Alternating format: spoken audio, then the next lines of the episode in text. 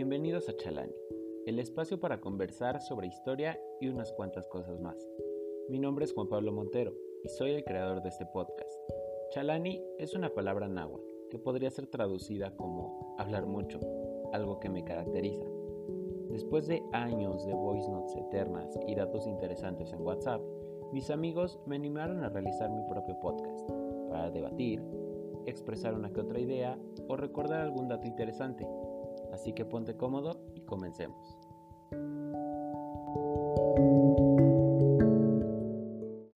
Bueno amigos, pues bienvenidos a este tercer episodio de Chalani, esta tercera parte y última del recorrido que estamos haciendo a la historia de Tepoztlán.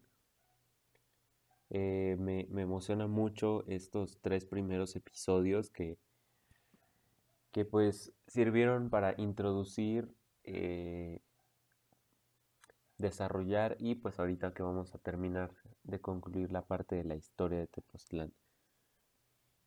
Eh, bueno, algo importante que creo que, que se debe de recordar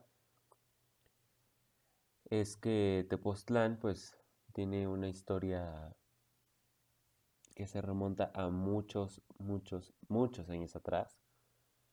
Y, toda esa serie de acontecimientos ha ido transformando la vida en Tepoztlán hasta llegar a lo que conocemos hoy en día. Al decir Tepoztlán hay elementos muy importantes que son como característicos.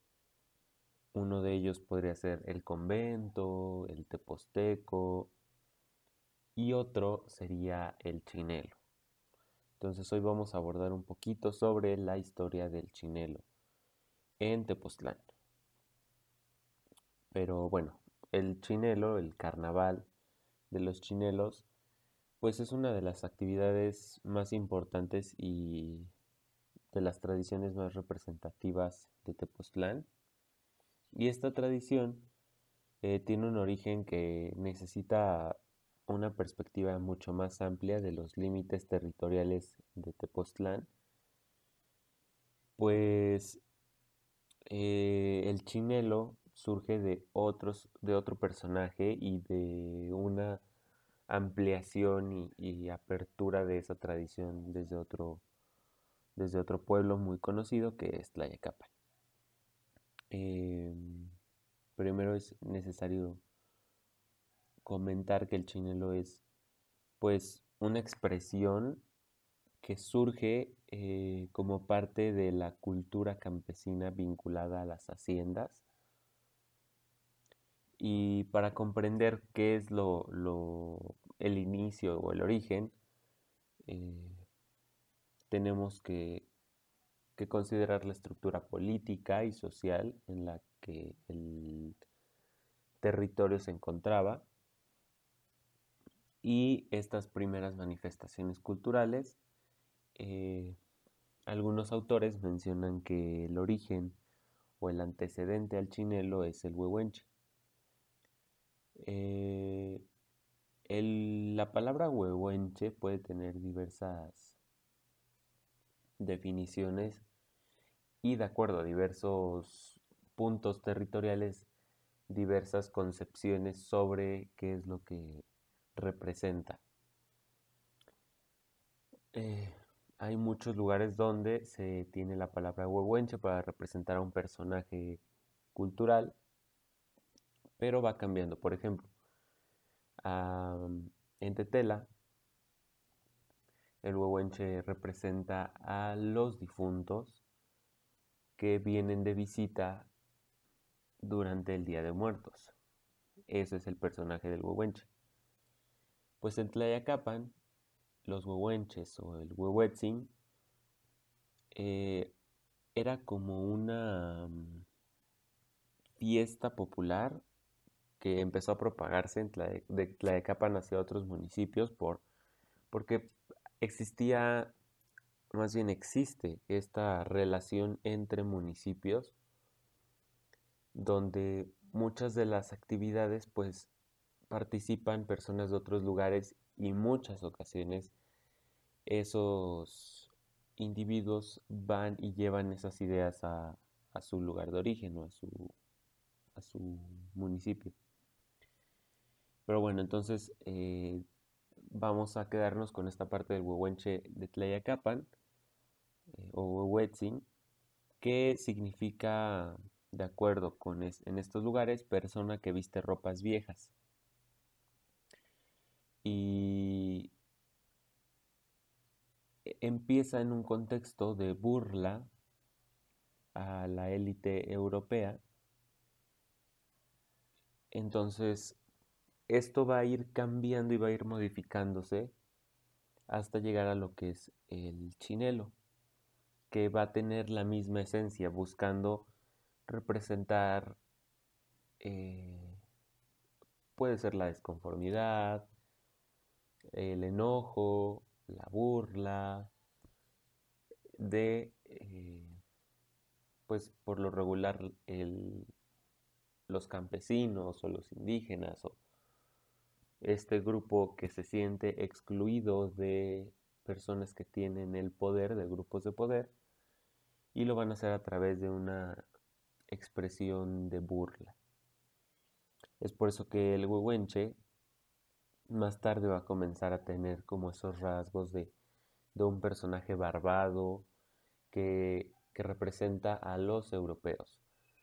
Ya no solo a los españoles, sino también eh, a los franceses, por ejemplo, después de la intervención francesa.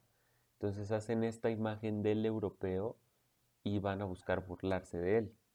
Y bueno, a partir de, toda esta transformación que se le va dando, eh, comienza a hacerse más grande los, los carnavales, que eran estos momentos donde pues los campesinos podían salir, vestirse y pues expresar su inconformidad y a través de burla ah, sobre el aspecto o el ambiente y contexto político y social que se vivía. Y muchas veces hay varios eh, escritos que también mencionan cómo es que el, por ejemplo, el líder religioso de la Iglesia Católica en Tepoztlán, el párroco o el encargado del convento, describía qué era lo que estaban haciendo y que había veces que el, gobierno del municipio pedía que no utilizaran o que no salieran de esa forma vestidos, pero era una representación y una manifestación de lo que ellos sentían. Entonces es conforme esto va transformándose hasta llegar a pues tomarse ya como parte de una tradición y una costumbre. Eh, entonces es como va transformándose este proceso de, del carnaval y llegamos al siglo XX, porque estamos hablando que toda esta transformación de, de los chinelos y todo este personaje, pues no, no es de un día a otro, no es de un año a otro, sino varios eh, varias décadas que van transformando ese simbolismo que le dan a la manifestación cultural. Y eh, bueno, llegamos al siglo XX en un ambiente donde pues es un contexto social muy distinto y, y Tepoztlán conforme a sus tradiciones, va a tener que hacer una interrupción de todo este proceso debido a la, a la rebelión zapatista y al movimiento revolucionario. Recordemos que Zapata eh, nace en Morelos y es precisamente en Morelos donde tiene eh, gran apoyo de campesinos para recuperar las tierras y, obtener las tierras que ellos trabajan, porque ellos creen que, eh, bueno, en este lema que, Zapata tiene, eh, podría definirse justamente el movimiento de la tierra volverá a quienes la trabajen con sus manos, es decir, a los trabajadores y dejando de lado a los hacendados. Entonces esta rebelión zapatista involucra a muchos, si no es que a la mayor parte de los pueblos de Morelos, donde pues ven activa su participación y por lo tanto en este ambiente de, de crisis y de movimientos sociales, pues muchas veces se suspenden todo tipo de celebraciones, entre ellas las de cuaresma, que podría ser el carnaval de, eh, de chinelos, y muchas veces eh, esta teoría surge de que justo las personas que se van en los movimientos, hay veces donde ellos quieren tener eh, pues un momento de distracción y están quizás lejos del lugar donde viven, a lo mejor de Tepoztlán estaban en Cuautla o estaban en Zacatepec o estaban en otro lugar del estado de Morelos. Y con las bandas de viento que también aquí es importante porque a partir de del siglo XX va a haber, antes había bandas de viento y después de, la revolución las bandas de viento también empiezan a conformarse y la música pues va a ser parte de este proceso y es como se va a expandir o se van a llevar ideas de cómo se celebra a lo mejor en tiempos de cuaresma en un lugar y se va a empezar a emplear en otro. Que este es un proceso difícil porque puede ser tomado desde una perspectiva de, ok, es abrirse a, a la multiculturalidad, pero también depende de qué tanto va a lograr mantener su esencia esa tradición, ¿no?